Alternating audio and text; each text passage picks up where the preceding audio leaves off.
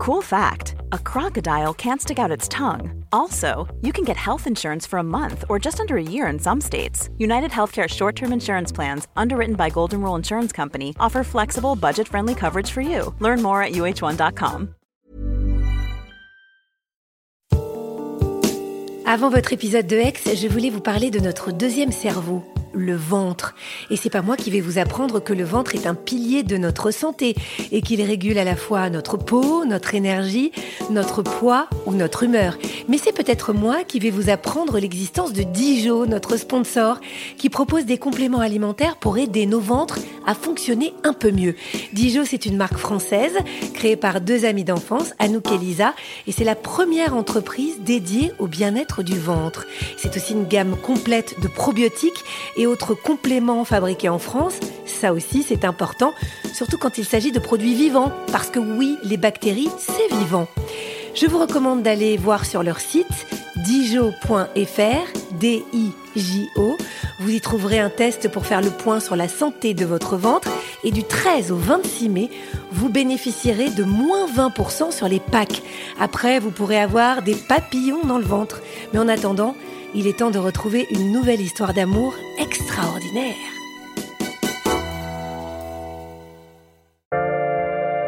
Bonjour, je suis Agathe Le Caron. Bienvenue dans Ex, le podcast qui vous parle d'amour au travers d'histoires toujours extraordinaires.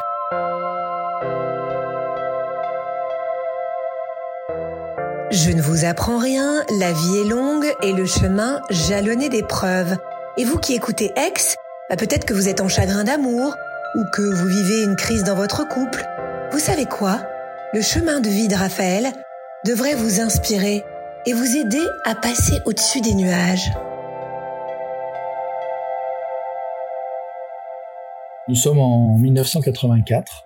J'ai 17 ans, je suis en terminale. Et à l'époque, j'ai un meilleur ami avec qui je passe énormément de temps. Je passe mes week-ends, on est tout le temps ensemble et ce meilleur ami a l'habitude, euh, quand on se balade en moto tous les deux, de, temps en temps de me demander d'arrêter parce qu'il croise euh, une fille, toujours la même fille, et dont il a le béguin, je la connais pas, je la vois de loin, souvent je l'attends sur ma moto et lui va lui parler.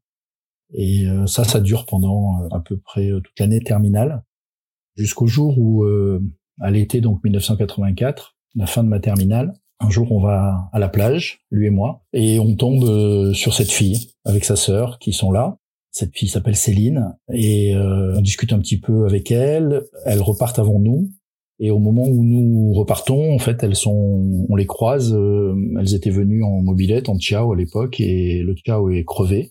Et donc elle nous demande si on peut les aider. Moi à l'époque j'ai une moto, sa sœur est majeure et, a le permis, donc j'amène sa sœur chez elle, qui prend la voiture, qui revient, qui prend le Chiao et pour nous remercier, elle nous invite euh, à boire un verre chez elle. Les parents sont pas là à cette époque-là. Je crois qu'ils sont en vacances. Et en sortant de cette soirée, je me souviens très bien euh, avoir dit à mon meilleur ami, je suis un peu embêté parce que j'ai eu un coup de cœur sur Céline. Et là, mon meilleur ami me répond, bah, écoute, ça tombe bien parce que moi, j'ai préféré sa sœur que je connaissais pas. Et donc, ce soir-là, on décide euh, tous les deux de sortir l'un avec Céline et l'autre avec sa sœur, ce qui va se passer quelques jours plus tard. Euh.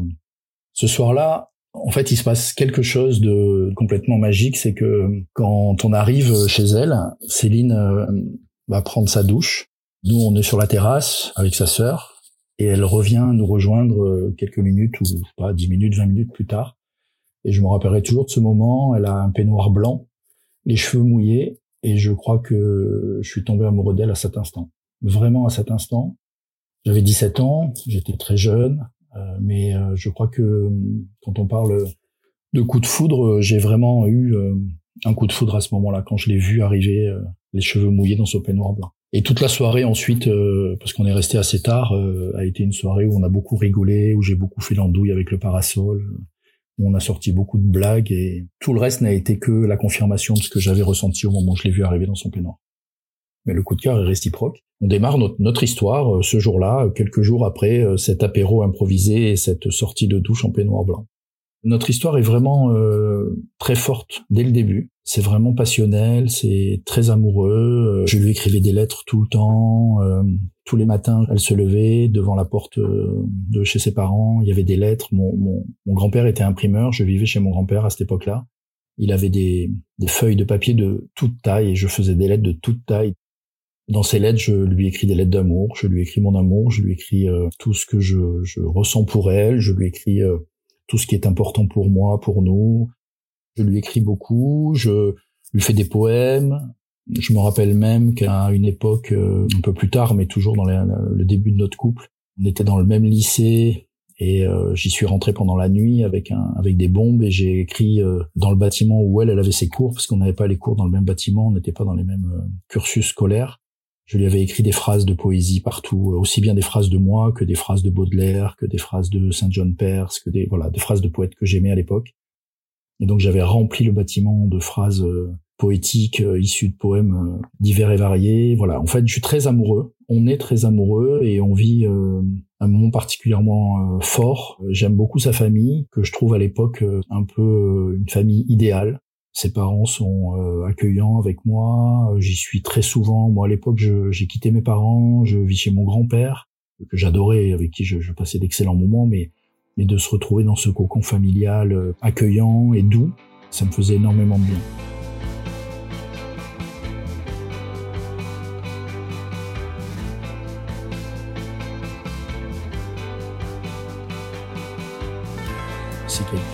Qui est très très différente de moi. Elle a un, caractère opposé au mien. Elle est autant silencieuse que ce que je suis euh, bavard. Elle est autant sédentaire que ce que je suis voyageur. Elle est autant euh, terrienne et ancrée que ce que je suis euh, spirituel et, et poète.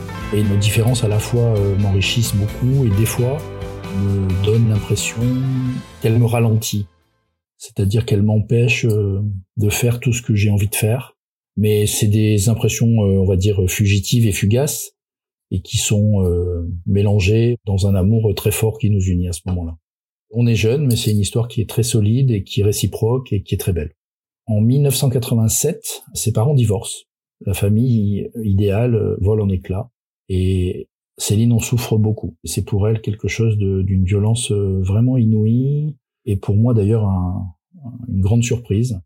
Ça a été un moment dont je me souviens euh, dans notre histoire, puisqu'elle en a beaucoup souffert, et puis parce que moi j'ai été très surpris de cet événement dans notre vie. En 1990, euh, nous terminons nos études. J'ai fait des études d'ingénieur, et donc j'ai mon diplôme d'ingénieur à ce moment-là. Céline avait passé son enfance euh, à Tahiti avec ses parents, et en avait gardé un souvenir inoubliable, et m'en a énormément parlé, puisque quand je l'ai rencontrée, elle en revenait depuis quelques années. Tant et si bien qu'elle m'a donné l'envie d'y aller avec elle. Et à l'époque, euh, on devait faire son service militaire et donc je me suis débrouillé pour euh, faire mon service militaire comme volontaire et technique à Tahiti. Volontaire et technique à l'époque, c'était euh, finalement de travailler dans le civil comme ingénieur pendant deux ans. Et donc, on décide à ce moment-là de se marier ce qui est une évidence pour nous. Ça fait six ans qu'on est ensemble et c'est la concrétisation de notre histoire, de notre amour. Donc on se marie le 18 août 1990 et quelques jours après notre mariage, on prend l'avion pour Tahiti, tous les deux, pour euh, donc euh, moi aller travailler là-bas euh, comme volontaire et technique et découvrir l'île où Céline a vécu et dont Céline me parle depuis des années.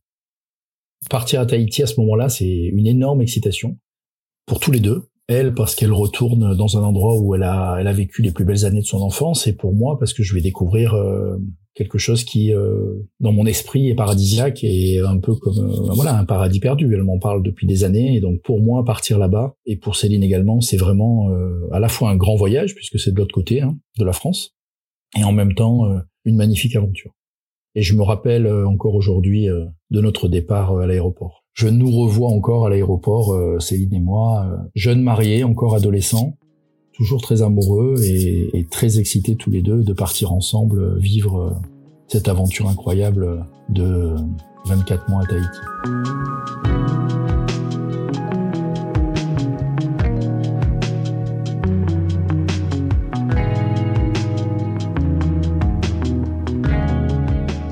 Moi, je pars là-bas pour être volontaire et technique et travailler pour l'aéroport de Fa'a, qui est l'aéroport de Tahiti.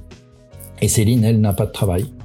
On arrive, euh, je me souviens encore de l'accueil de l'arrivée où plein d'amis de ses parents sont venus nous accueillir avec des colliers de fleurs, c'était très émouvant. Et on est logé dans un faré, qui est le mot tahitien pour dire une maison, en colocation, le mot n'existait pas à l'époque, mais en colocation avec d'autres VAT, d'autres volontaires et techniques. Euh, il y en a quatre autres. Céline et moi, on est le seul couple, et les autres sont des célibataires et je travaille le, le Faré est à côté de l'aéroport et moi je travaille tous les jours à l'aéroport.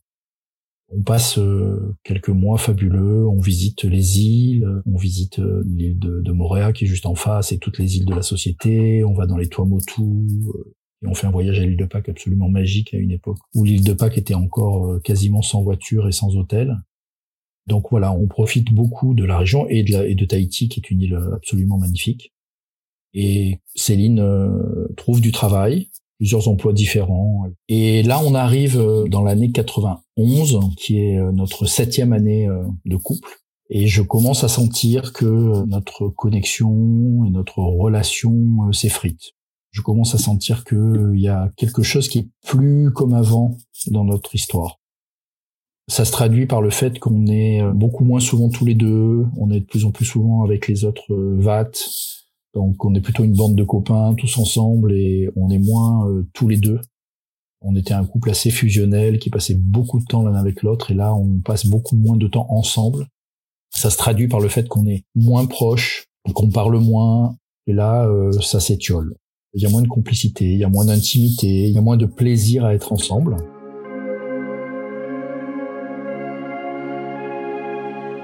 Et ça, ça s'étire sur plusieurs mois, mais je, je le sens et on n'en parle pas. Pourquoi on n'en parle pas, je sais pas dire aujourd'hui, mais en tout cas, on n'en parle pas, je le ressens et ça se passe. Et puis, euh, un jour, mon responsable me demande de partir en mission aux Marquises. J'arrive aux Marquises euh, dans mon avion normal et à côté, il y a un petit avion qui se pose, un petit avion privé. Euh, et là, je vois sortir de cet avion une femme magnifique. Elle a l'air plus âgée que moi. Moi, je pars à mon hôtel et le soir, je descends euh, pour dîner et je la vois, elle est là. Et donc, je vais lui parler, on commence à discuter. Elle s'appelle Carole, elle a 38 ans. Son métier, c'est, euh, elle fait du trading d'art. Donc, en fait, elle, euh, elle fait le tour du monde et elle va dénicher des, des artistes, des peintres un peu partout pour les revendre sur les places comme New York, Paris, Tokyo. Elle a sa propre société, elle gagne beaucoup d'argent. Et en fait, notre couple à ce moment-là bat de l'aile, notre couple va pas bien, euh, je sens Céline euh, de plus en plus distante et je la trompe. En fait, je la trompe à ce moment-là avec euh, avec Carole. On a une aventure. Je sais que c'est un adultère, mais je sens en même temps que notre couple bat de l'aile. Je me pose pas non plus des tonnes de questions à ce moment-là. Hein. Je le fais. voilà, ça se passe. Je passe quelques jours avec elle pendant mon séjour aux Marquises. Je la, je, je l'accompagne sur l'île pour aller visiter des peintres voilà, on passe quelques jours euh, idylliques. C'est le début d'une histoire euh, qui, pour moi d'ailleurs, euh, ne va pas durer. Hein, c'est une aventure, mais mais bon, voilà. Et je rentre à Tahiti quelques jours plus tard, et là, je retrouve Céline qui toujours aussi distante, toujours aussi absente, on va dire.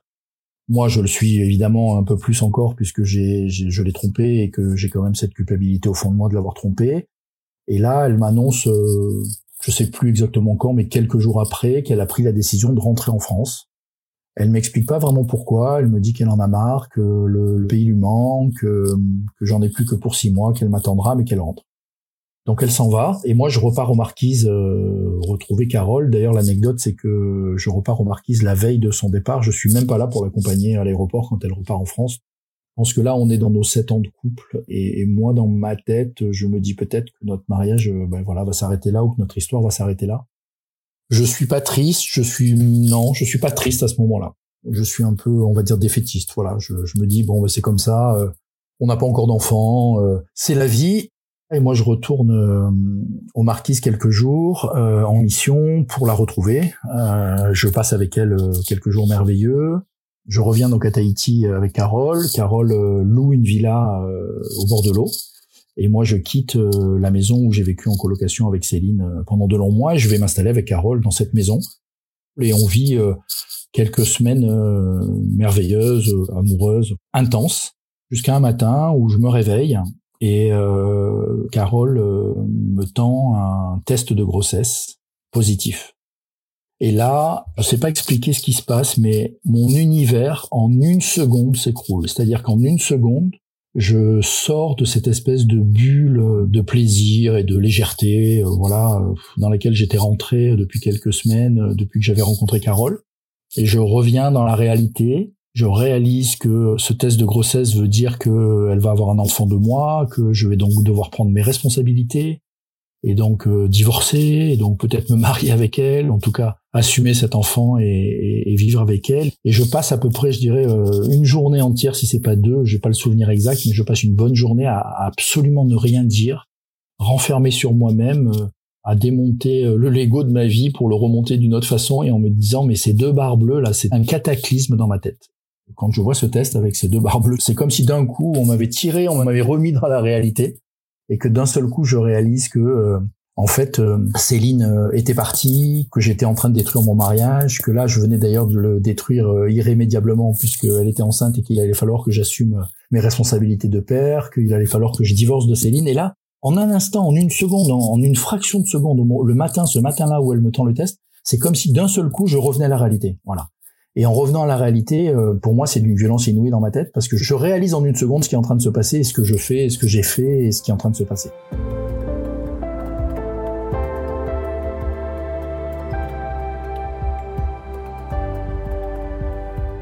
Et donc pendant une journée, je parle pas du tout. Euh, Carole comprend pas. Je la sens assez perturbée évidemment.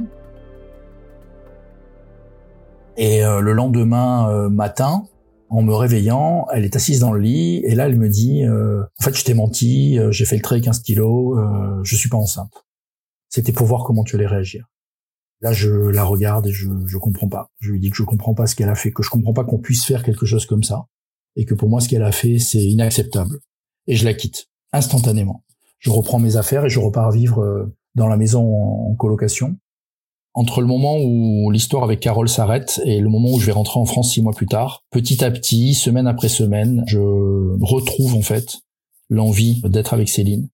Je lui écris des lettres, on s'appelle de temps en temps. Petit à petit, je sens renaître en moi euh, le désir d'être avec elle. Six mois plus tard, ma mission s'arrête et donc je rentre en France et je retrouve Céline qui euh, vivait chez ses parents. Et lorsqu'on se retrouve, en fait, euh, Céline m'avoue que à Tahiti, elle est tombée amoureuse et elle a eu un début d'aventure avec un des colocataires, un des VAT qui vivait avec nous dans la maison.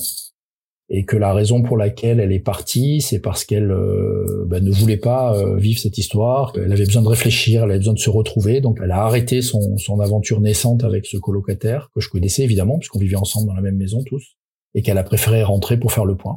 Donc quand elle me raconte cette histoire, déjà je comprends pourquoi elle est partie, puisqu'à l'époque j'avais pas particulièrement compris, mais je m'étais pas vraiment posé la question parce que je vivais moi de mon côté une histoire avec Carole.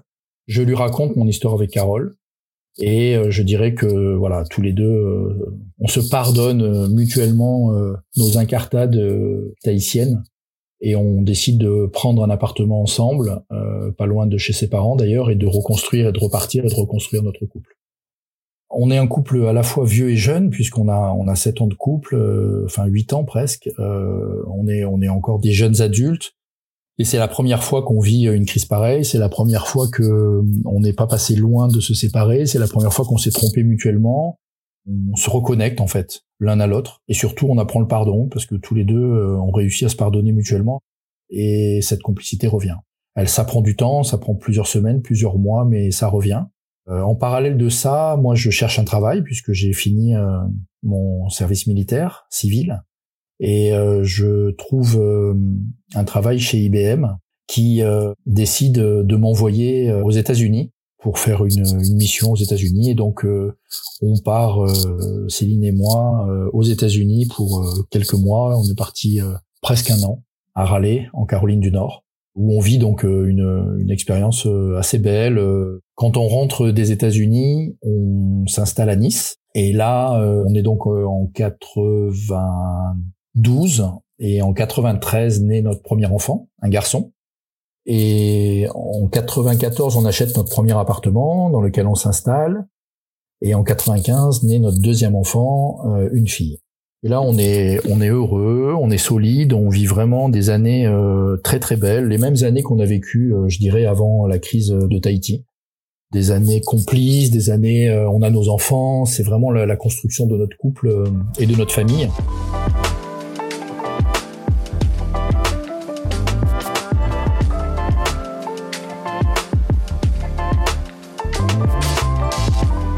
Moi, je travaille chez IBM Céline a un boulot également, elle travaille à Nice. C'est vraiment des belles années. Vraiment des belles années qui d'ailleurs, euh, il y en a plusieurs comme ça. Voilà, on élève nos enfants qui grandissent, euh, comme une famille normale qui s'aime et on a une vraie complicité, on s'entend super bien. Euh, on a des amis, on voilà, on vit la vie normale d'un couple jusqu'aux années 2000 où un jour je suis chassé pour aller prendre un job de directeur général à Paris. On arrive à Paris en juin 2000, tous les quatre, et on loue au départ un appartement pas loin du boulot et là, j'ai un, j'ai vraiment euh, de grosses responsabilités. J'ai un job euh, très prenant. Donc, je travaille beaucoup. Je pars très tôt le matin, je rentre plutôt tard le soir. Et je me rappelle d'une anecdote avec mon fils euh, où un matin, je me lève assez tôt, euh, 5h30, je prends ma douche, etc. Et je vais dans la cuisine pour prendre mon petit déjeuner sans réveiller personne. Et là, j'arrive et je vois mon fils attablé à la table de la cuisine euh, dans, dans la nuit, dans la pénombre. Et je lui dis, mais qu'est-ce que tu fais là? Et là, il me dit, ben, je me suis levé, j'ai mis mon réveil parce que comme je te vois jamais, euh, j'avais besoin de te voir. Sinon, je te vois jamais. Ça m'a vraiment euh, fait réaliser qu'il fallait vraiment que je fasse attention et que je sois plus présent parce que si je travaillais euh, autant, j'allais passer à côté de ma famille et même de mon couple. On avait déjà eu une crise et j'avais pas envie d'en vivre une deuxième. Et donc, suite à ça, j'ai quand même commencé à faire attention et à, et à essayer de rentrer de temps en temps plus tôt, d'aller chercher mes enfants à l'école, pour que justement, voilà, mon fils a été vraiment un déclencheur et, il m'a fait réaliser qu'il fallait faire attention. Quand euh, il y a cet épisode avec mon fils, j'essaye vraiment de prendre des moments et, et, de leur donner du temps parce que je m'aperçois que voilà, la vie que j'ai, c'est une vie qui est vraiment euh, très intense.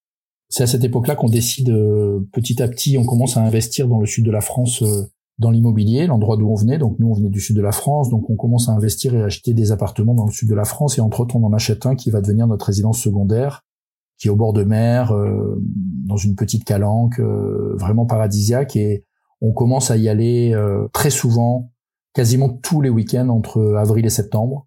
Et là, on vit vraiment une époque vraiment paradisiaque. Et puis arrivent mes 50 ans, où je fais une grosse fête pour mes 50 ans. là, on est donc en 2015. Je fais une grosse fête avec mes meilleurs amis et quelques semaines, voire quelques jours avant mon anniversaire, j'ai mon meilleur ami qui se suicide. Et ça, ça va être un choc euh, vraiment très très fort pour euh, Céline, qui va euh, en tomber malade, qui va en faire une angine blanche, qui va rester au lit plusieurs jours, qui va en parler énormément et, et qui va plus que moi, alors que c'était plutôt mon ami d'enfance, mais c'était devenu le sien aussi, mais et qui va vraiment le vivre très mal. Suite à ça, Céline décide d'arrêter de travailler. Quand elle décide d'arrêter de travailler, je lui propose d'aller s'installer dans le sud dans notre appartement dans la Calanque, d'aller s'y installer six mois par an pour éviter de faire les allers-retours. Cet événement-là, c'est un événement qui, avec le recul, commence euh, à signer euh, un peu le début de ce qui va nous arriver plus tard. Avec le recul, je ferai plus comme ça. En s'installant euh, dans le sud pendant six mois, on s'éloigne, on commence doucement, de façon extrêmement, on va dire, en pointillé, de façon en filigrane un petit peu, mais on commence à s'éloigner parce qu'elle commence à vivre seule en fait la semaine. Elle est plus avec moi. Moi, je suis à Paris tout seul la semaine, je bosse et je la rejoins le week-end, mais simplement le week-end. Et donc pendant six mois, on ne se voit que les week-ends.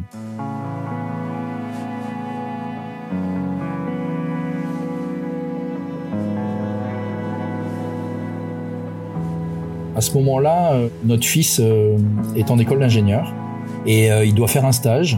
Je lui ai trouvé euh, plusieurs stages possibles avec mon réseau sur Paris et je vois qu'il fait rien, il se, se bouge pas, il envoie pas son CV, etc. Donc je me mets à discuter avec lui et, ils font larmes. Et là, il m'avoue que quelques mois plus tôt, euh, dans une soirée, euh, pour la première fois de sa vie, il a pris une pilule de drogue. Et que cette pilule lui a fait faire un, very bad trip, c'est-à-dire qu'il a passé une nuit affreuse, il a, eu l'impression de sortir de son corps, enfin je sais plus ce qu'il me raconte, mais il vit quelque chose d'horrible et que depuis ce moment-là, et depuis quelques semaines, sans nous l'avoir dit, il a des angoisses euh, terribles. Il arrive plus à sortir dans la rue, il arrive plus à aller en cours. Il pleure tout le temps. Je lui fais euh, faire des examens euh, pour lui montrer qu'il n'a pas de séquelles physiques. Et puis, comme il veut pas prendre de médicaments et que j'en ai pas particulièrement envie non plus, on met en place plusieurs choses. Il se met à la méditation, je le fais voir une psy. Tant et si bien que semaine après semaine, il, ça va beaucoup mieux mais il reste quand même très très angoissé. Donc il peut retourner en cours, il peut recommencer à voir ses copains, il pleure plus toute la journée, mais il continue à avoir quand même des angoisses très fortes.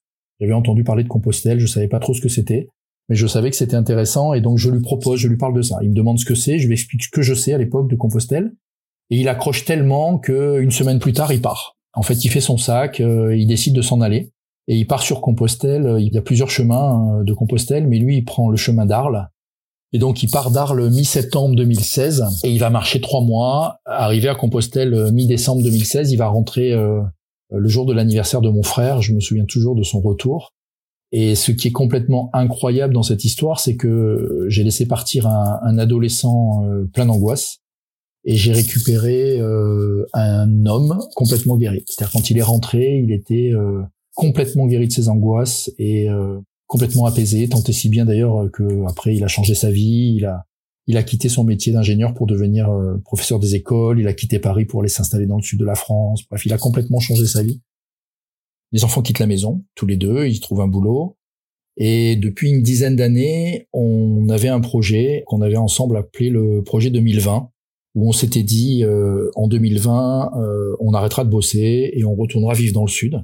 En 2019, je suis aux États-Unis, je voyageais énormément pour mon travail, donc je suis aux États-Unis et quand j'arrive dans la chambre d'hôtel, le rideau euh, se ferme mal et je monte sur, euh, il y a un petit rebord euh, devant la fenêtre avec un coussin. Je monte sur le coussin pour fermer le rideau. J'arrive à le fermer. Et en redescendant, je vois pas que le coussin dépasse. Il y a un débord du coussin par rapport au, au, socle en béton. Et je pose mes pieds sur le bout du coussin qui est dans le vide et je tombe en fait par terre. Mes deux pieds rentrent en fait dans l'intérieur. Je tombe dans les pommes tellement la douleur est forte je vais voir un spécialiste en arrivant à Paris. Et là, le spécialiste euh, me dit que sur un pied, j'ai une énorme entorse. Bon, ça, c'est pas grand-chose, mais que sur l'autre pied, je me suis abîmé le lisfranc, euh, qui est en fait le, tendon qui relie les orteils. Ça s'appelle euh, l'accident des danseuses étoiles, parce que c'est quand elles font des pointes qu'elles se font ça en rentrant les pieds vers l'intérieur. Et que ça, ça s'opère pas, ça se plâtre pas, il y a que le repos, et que j'ai deux chances sur trois de boiter. Donc je me mets au lit pendant plusieurs mois, pendant deux mois, en espérant que ça revienne. Et pendant euh, ces deux mois-là, euh, le projet 2020 revient à ma tête, même si on, on en parlait souvent et que je l'avais souvent en tête, mais il revient dans mon esprit. je me dis, bah, c'est peut-être le moment d'arrêter. Et donc, quand je reprends euh, le boulot après mon accident, bah, je négocie une rupture conventionnelle avec mon employeur et j'arrête de travailler. Et là, on est début 2020, juste avant la pandémie qui va arriver le, le 17 mars. Et donc euh, j'arrête de travailler, on vend notre appartement euh, de Neuilly-sur-Seine et on part s'installer dans notre maison qu'on avait achetée entre-temps dans le sud de la France. Pour nous, c'est l'occasion de retourner dans le sud, dans notre région d'origine, et de profiter de la vie, de voyager, de profiter de nos enfants, peut-être de nos petits-enfants à venir, de nos amis, etc.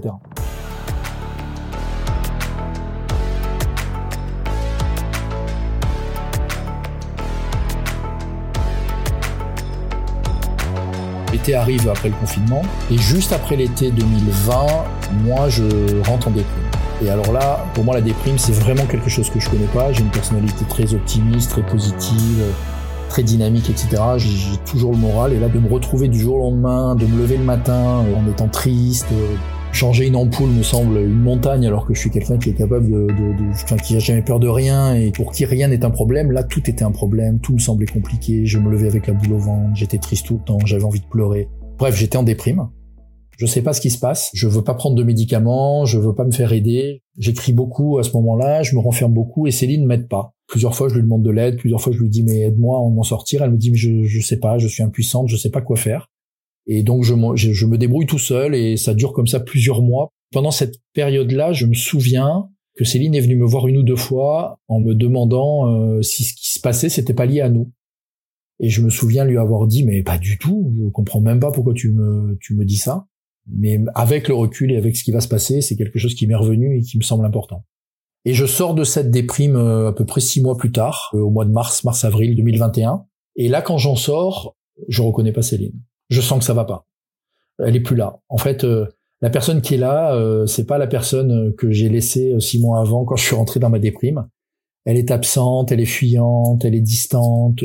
J'ai l'impression qu'on est un peu dans le même état que ce qu'on a vécu à Tahiti des années et des années plus tôt, des décennies plus tôt même. Mais je sens qu'il y a quelque chose qui va pas. Et là, je me dis, on va vivre une crise, c'est normal en même temps, euh, on change de vie, euh, il faut trouver nos marques dans cette nouvelle vie, donc je m'inquiète pas plus que ça, mais je ressens que euh, quelque chose dysfonctionne, on parle pas, elle est fuyante, elle a pas envie de faire des choses avec moi. Le 14 septembre 2021, on n'était pas un couple qui se disputait beaucoup, voire presque pas, mais ce jour-là, on a une petite dispute anodine, et là Céline me regarde et elle me dit je, je, je crois que je ne t'aime plus.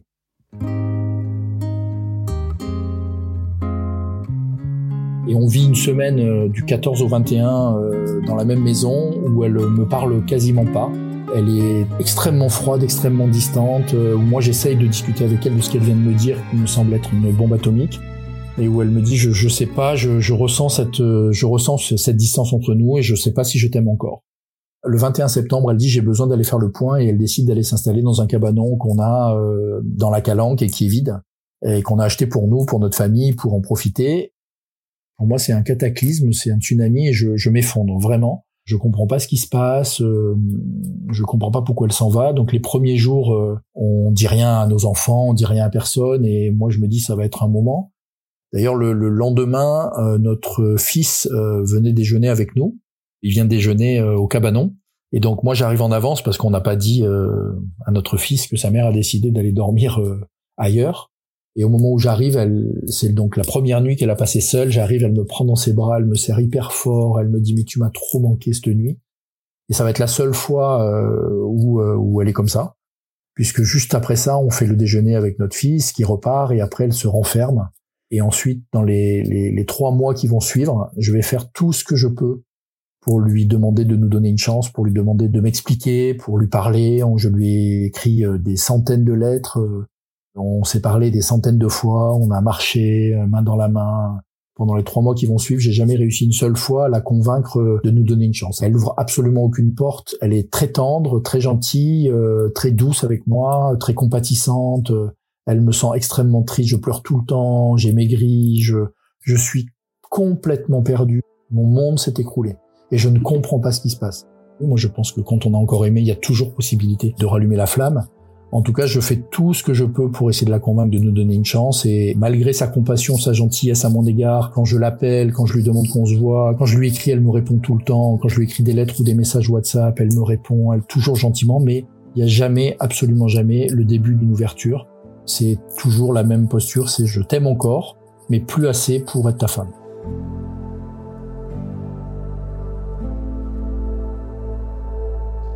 Ma vie à ce moment-là, elle s'écroule complètement. D'abord parce que je suis avec elle depuis 37 ans. Et donc euh, c'est à la fois ma meilleure amie, ma femme, ma confidente, ma sœur, c'est la mère de mes enfants, euh, elle est absolument tout pour moi. Ensuite parce que moi je m'entends très bien avec elle, que on n'est pas un couple du tout euh, apparemment en crise. Un exemple que je peux donner de ça, c'est que Céline m'avait offert un stage d'apnée, parce que moi je suis moniteur plongée, j'adore la mer, et donc elle m'avait offert un stage d'apnée quelques jours avant notre séparation. Je suis parti quatre jours sur son catamaran avec un groupe de gens hein, faire un stage d'apnée. En partant, j'avais caché dans la maison des petits mots un peu partout où j'avais écrit je t'aime, t'es l'amour de ma vie, euh, etc. Et je recevais des SMS d'elle où elle me disait ah j'ai trouvé ton petit mot euh, dans mes chaussettes, moi aussi je t'aime et toi aussi t'es l'amour de ma vie. Et ça c'était quatre jours avant que ça explose, une semaine et quatre jours avant qu'elle s'en aille. Donc euh, pour moi c'est un cataclysme, je comprends pas. Au début, j'ai été envahi par les peurs, évidemment, euh, envahi par euh, le désarroi, envahi par la tristesse, envahi par euh, tous les sentiments et toutes les émotions qu'on peut imaginer. Début 2022, je me dis, tu peux pas rester comme ça. Je suis toujours mal, hein, j'ai toujours la boule au ventre, je suis toujours triste. Mais je me dis, je peux pas rester comme ça. Il faut absolument que je fasse quelque chose. Et donc, je décide deux choses. Je me décide de trouver une copine pour me changer les idées et puis surtout essayer de retomber amoureux et surtout de retrouver un boulot où je trouve une copine début janvier et je trouve un boulot assez rapidement, à peu près euh, en février. On est mi-mars à peu près, j'ai le contrat et j'ai tout négocié, j'ai reçu le contrat chez moi et j'arrive pas à le signer.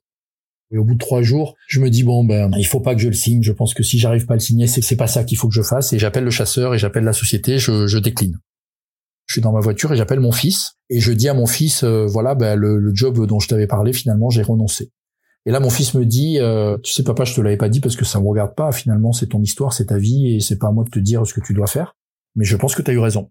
Tu as eu raison parce que ce boulot, euh, finalement, euh, c'était mettre un pansement sur une plaie qui n'était pas soignée. Et je pense que ça t'aurait absolument rien apporté de repartir dans un boulot hyper prenant, hyper intense. tu serais rentré dans la roue du hamster, mais t'aurais absolument pas guéri ta blessure. Et je lui dis, bah tu vois, je suis content mon fils qu'on soit en face parce que c'est exactement cette conclusion à laquelle je suis arrivé. C'est pour ça que j'ai dit non. Et là, mon fils me dit, et plutôt je dis à mon fils, euh, mais le problème c'est que du coup, je sais pas quoi faire parce que c'était pour moi la solution que j'avais trouvée pour essayer d'aller mieux. Et comme je l'ai décliné, ben je sais pas quoi faire. Et là, je me rappellerai toujours de ce moment parce que là, mon fils me regarde et me dit, mais moi, papa, je sais ce qu'il faut que tu fasses. Et je lui dis, mais quoi? Il me dit, bah, Compostelle. Et là, à ce moment-là, il me rend le même cadeau que je lui ai fait six ans plus tôt. Et c'est un moment euh, qui sera toujours euh, gravé dans mes souvenirs comme un moment hyper important de ma vie parce que quand il me dit ça, ça me crée une émotion hyper forte. Et je lui dis, mais t'as tellement raison. Mais oui, mais c'est exactement ça. Et je me souviens, j'ai fait demi-tour sur l'autoroute, j'étais sur l'autoroute, et je suis allé à Marseille au vieux campeur euh, acheter mes chaussures, et je suis parti sur Compostelle euh, 15 jours plus tard. Et je me souviens de deux événements importants avant que je parte. Euh, le premier, c'est que je suis allé voir Céline dans, notre cabanon, et je me rappelle avoir pleuré, mais toutes les larmes de mon corps pendant de longues, longues, longues minutes. Je l'avais déjà vécu euh, à travers mon fils, donc euh, je savais que c'était quelque chose qui était fort, mais je savais pas à quel point ça l'était. Mais je ressentais profondément au fond de mon cœur, j'avais cette intuition, ce sentiment que la personne que j'étais ne reviendrait pas. Ça serait vraiment une autre personne. Je me souviens avoir pleuré dans ses bras pendant de longues, longues minutes, comme si je me disais au revoir quelque part. C'est difficile à expliquer, mais c'est vraiment ça qui s'est passé. Et la deuxième chose importante qui va avoir un, un sens encore plus important après, c'est que hum, je démarre un carnet évidemment, parce que bon, enfin évidemment, moi, comme je suis quelqu'un qui écrit et qui peint, donc évidemment j'ai commencé un carnet et avant de partir, je m'écris une lettre dans laquelle je me, je me parle, etc., que je colle au début du carnet. Dans cette lettre, je dis deux choses à la fin. Je me dis, euh, je pars pas pour plus souffrir, parce que du 21 septembre jusqu'au 8 avril, au moment où je pars sur Compostelle, je suis malheureux. Tous les jours, je suis malheureux. Tous les jours, j'ai la boule au ventre. Tous les jours, je suis triste, évidemment, avec des intensités différentes parce qu'avec le temps, avec les semaines qui passent, euh, ça s'atténue, mais j'ai toujours cette boule au ventre tous les matins quand je me lève, j'ai cette tristesse qui est là tout le temps. Et donc je m'écris cette lettre à moi-même et j'écris dedans, je ne pars pas pour ne plus être malheureux, je ne pars pas pour euh, ne plus euh, souffrir de ma séparation, je pars pour me reconnecter à moi et je pars surtout pour apprendre à m'aimer. Et je réalise en fait pendant ces semaines là où j'étais seul, où j'étais célibataire, où j'étais séparé de Céline, j'ai réalisé que j'avais vraiment un chemin à faire sur l'amour de moi et que si je voulais euh, apprendre à aimer quelqu'un, il fallait que je commence à apprendre à m'aimer moi. Et donc j'écris ça dans cette lettre et je finis ma lettre par une question en disant euh, mais je ne sais pas si c'est ça le plus important, si c'est ça que je vais chercher sur le chemin, si c'est ça la chose la plus importante à aller chercher sur le chemin. Et je pars. Donc le 8 avril, Céline m'amène à la gare, je prends le train, je monte au puits et je pars. Et là, euh, je vais vivre euh, trois mois absolument euh, incroyables, trois mois inoubliables, trois mois. J'ai pas de qualificatif et d'adjectif pour qualifier ce que j'ai vécu. Je pense que Compostelle, c'est quelque chose que tout le monde devrait vivre une fois dans sa vie, tellement c'est puissant, riche et incroyablement magique c'est à la fois euh, une connexion à soi incroyable, un voyage intérieur euh, inexplicable, c'est à la fois une connexion à la nature euh, folle, c'est à la fois des rencontres inexplicables et magiques, c'est à la fois des synchronicités, des moments qui sont inexplicables. Sur le chemin de Compostelle, en fait, il y a deux types de gens. Il y a des pèlerins, ce que moi j'ai appelé des pèlerins et des randonneurs, enfin ça s'appelle comme ça, mais des pèlerins et des randonneurs. Et il y a vraiment, c'est vraiment deux populations très différentes. Les randonneurs souvent font ça avec leurs femmes ou avec leurs enfants ou avec leurs amis. Et ils font ça pour le sport, pour la nature, pour marcher, pour être bien dans la nature, alors que les pèlerins sont toujours seuls. Ils le font en entier ou par morceaux, parce que ça, ça dépend des gens. Hein. Tout le monde n'a pas la possibilité toujours de partir euh, trois mois comme je l'ai fait, mais, mais en tout cas, ils sont toujours seuls et ils sont toujours une quête, une question, un sujet. C'est soit des gens qui sont là parce qu'ils ont vécu un divorce comme moi, ou des gens qui sont sur Compostelle parce qu'ils ont vécu un deuil, une maladie, ou alors parce que ils sont au chômage et qu'ils se posent des questions. Et là, donc, la première journée, je marche avec une pèlerine, on marche une journée ensemble, on se raconte nos vies. Bon, voilà. La deuxième journée, elle me dit, euh, bah, maintenant que je sais un peu mieux qui tu es, je vais te partager ça parce que je te l'ai pas dit avant, mais moi, ma maman est morte il y a dix ans et elle me parle. Et elle me dit, euh, elle me parle souvent pour les gens avec qui je suis. Donc, si jamais euh, elle me parle pour toi, est-ce que tu veux que je te le dise? Et là, je lui dis, bah oui, oui, oui, si elle me parle pour moi, dis-le moi. Ça, c'est le deuxième jour. On continue de parler, on continue de se raconter nos vies et de discuter. Le troisième jour, on vient de partir. Je me rappelle, c'est le matin, il est tôt, il doit être 8 heures ou 7 heures et demie. Il fait froid, je me souviens, il y a une espèce de buée de nuages dans la forêt. C'est trop beau. Comme partout d'ailleurs sur tout le chemin, c'est magnifique. Et là, elle me dit, il y a ma maman qui est en train de me parler. Et ma maman me demande euh, si tu as quelqu'un dans ta famille qui s'appelle Victor. Et là, il faut savoir que Victor, c'est mon grand-père, la personne chez qui je vivais quand j'ai rencontré Céline c'est l'homme euh, le plus important de ma vie. En tout cas, c'est mon aïeul le plus important, celui qui m'a le plus marqué. C'est un homme euh, d'une bonté absolue et c'est surtout l'homme qui m'a fait vraiment découvrir ce que c'est que l'amour filial. Et euh, donc je lui dis bah oui, oui, oui, j'ai quelqu'un dans ma vie qui s'appelle Victor. Mais à ce moment-là, quand elle me dit ça, je me dis ouais bon, j'ai dû certainement lui en parler. Ça fait deux jours qu'on parle, donc bon voilà. Et là, elle me dit, elle me rajoute, ma maman me dit que d'ici ce soir, Victor te passera un message. Et là, je me dis, ouh, là, là, on est dans quelque chose de différent. Et donc, je passe la journée en marchant à attendre un message de Victor parce que sur le chemin de Compostelle, il y a énormément de marcheurs et donc il y a des phrases écrites sur les murs, sur les arbres. Donc, je cherche une phrase signée Victor, j'en vois pas. Je m'attends à ce qu'un pèlerin s'arrête à mon côté et me, me délivre un message, quoi. Enfin, me dise quelque chose et me dise qu'il s'appelle Victor, mais il se passe rien. Et le soir, j'arrive dans mon auberge, je remonte me toucher, c'est un donativo, donc c'est des auberges où on donne ce qu'on veut. Je redescends à la table commune euh, et j'ai rallume mon portable que j'avais éteint pendant la journée. Et là, je reçois le message d'une copine d'une copine que j'avais eu au téléphone en, novembre dernier, donc six mois plus tôt, que j'avais jamais rencontré, que j'avais eu deux fois au téléphone, à qui j'avais parlé euh, de plein de choses, dont mes livres et dont mon premier livre qui s'appelle Les Petits Galets. Et là, elle me dit, bah, j'ai lu Les Petits Galets, j'étais dans le train entre Nice et Lyon, j'ai acheté à la Fnac, je l'ai lu, j'ai adoré, donc elle me fait tout un paragraphe euh, d'éloge et gentil. Et puis elle me dit, mais j'ai surtout aimé euh, à la page, je sais plus combien, 89, quand Victor dit, deux points, pour aimer les autres, il faut commencer par s'aimer soi-même.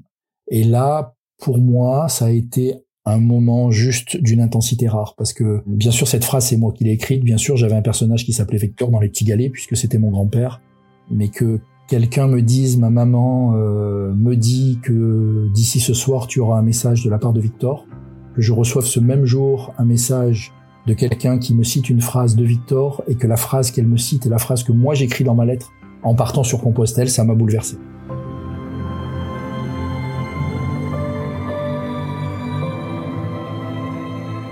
Mais des événements comme ça, j'en rencontre il y en a eu plein. Une autre anecdote, par exemple, depuis le départ de Céline le, 21 septembre jusqu'au jour où je passe les Pyrénées, le 15 mai, tous les jours, tous les jours, tous les jours, je me lève et j'ai la boule au ventre, tous les jours. À un moment donné, euh, je découvre sur le chemin qu'il y a, quand on arrive en Espagne, euh, il y a deux chemins possibles. Il y a le Camino Frances, qui est le chemin le plus classique, et il y a ce qu'on appelle le Norté, qui est euh, le chemin qui passe par le nord. Et je discute avec une responsable d'auberge qui a fait plusieurs fois les deux chemins pour savoir lequel prendre et elle me dit tout dépend si vous êtes un pèlerin ou un randonneur. En gros, si vous êtes un pèlerin, il faut prendre le Camino français parce que c'est le plus chargé, donc c'est celui que j'ai pris. Si vous êtes un randonneur, prenez l'autre. Il est moins spirituel, mais il est plus beau. Mais elle me dit par contre, quel que soit le chemin que vous faites, je vous conseille de passer les Pyrénées. Et je lui demande pourquoi. Elle me dit bah, parce que les Pyrénées c'est quelque chose de complètement euh, magique où on laisse tout en fait, on laisse derrière soi euh, toute sa douleur, toute sa tristesse et c'est vraiment un, passage incroyable. Et cette chose-là, je le garde en tête pendant tout le chemin. Et euh, le jour où euh, je passe les Pyrénées, je les passe, c'est vraiment une journée assez éprouvante. Hein, je pars à 4 heures du matin, on arrive le soir assez tard, et je passe la journée. Il y a beaucoup de vent, et toute la journée, je crie dans le vent. Toute la journée, je crie en marchant, je crie, je laisse ma tristesse derrière moi, je laisse ma douleur derrière moi, je laisse toute cette boule au ventre derrière moi. J'arrive à Roncevaux, je me couche, le lendemain matin, je me réveille, je n'ai plus la boule au ventre. Je le ressens en me levant, et c'est la première fois depuis le 21 septembre de l'année d'avant. Je me lève, je n'ai plus cette boule. Quand on est sur Compostelle, euh, tout le monde vous dit euh, le jour où ça s'est fini, vous le savez. Voilà. Le jour où le chemin se termine, vous le savez. Et c'est pas toujours en arrivant à Compostelle. Moi, c'est en arrivant à Compostelle que je l'ai su. Donc j'ai marché 1600 km et il s'est passé trois mois puisque je pars euh, quand Céline m'amène à la gare, on est le 8 avril et quand je rentre chez moi, on est le 8 juillet. Donc il s'est exactement passé trois mois et 1600 km après, quand je rentre, eh bien, je sais que déjà je, je souffre plus, j'ai plus mal, et j'ai compris euh, énormément de choses. Et euh, j'ai compris entre autres que il fallait que je me reconnecte à moi, qu'il fallait que j'apprenne à m'aimer, à me respecter. Et euh, j'ai une paix intérieure que j'ai des difficultés à décrire, mais qui est quelque chose de qui ne m'a pas quitté d'ailleurs depuis, mais qui m'a vraiment énormément, énormément aidé. Et suite à ça, je, je commence à lancer euh, notre séparation matérielle, c'est-à-dire la séparation de nos biens, la séparation de nos comptes, la vente de notre maison et notre divorce. Et on a divorcé euh, physiquement euh, le 19 octobre dernier, donc c'est très récent.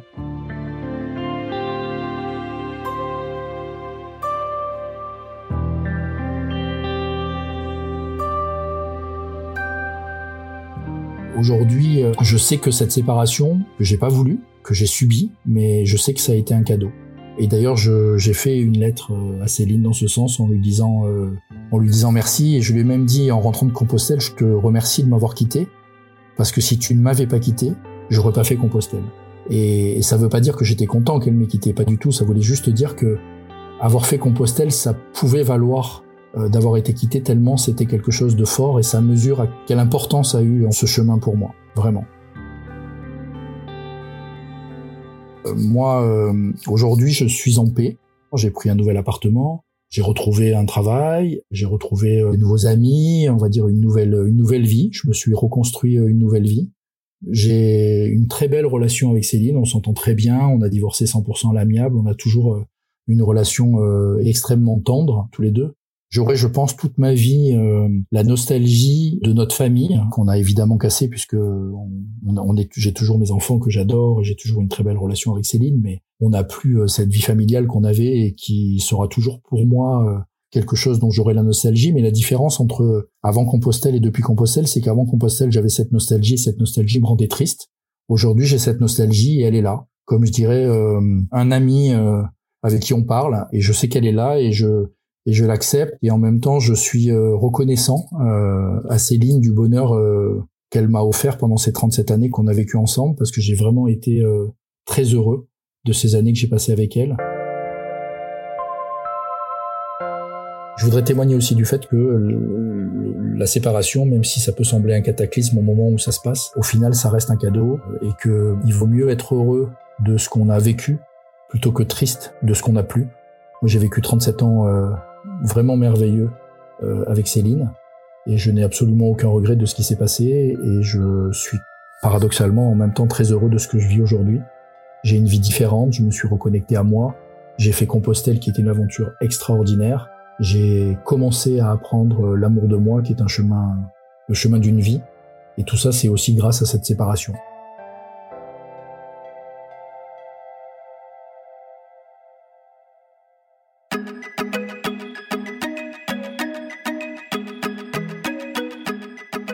Si vous avez aimé Ex, c'est que vous aimez les histoires intenses. Alors je vous invite à découvrir notre tout nouveau podcast qui s'appelle Les Rescapés. En attendant, merci à Clémentine Delagrange d'avoir réalisé cet épisode et à Stéphane Bidard de l'avoir monté et mis en musique.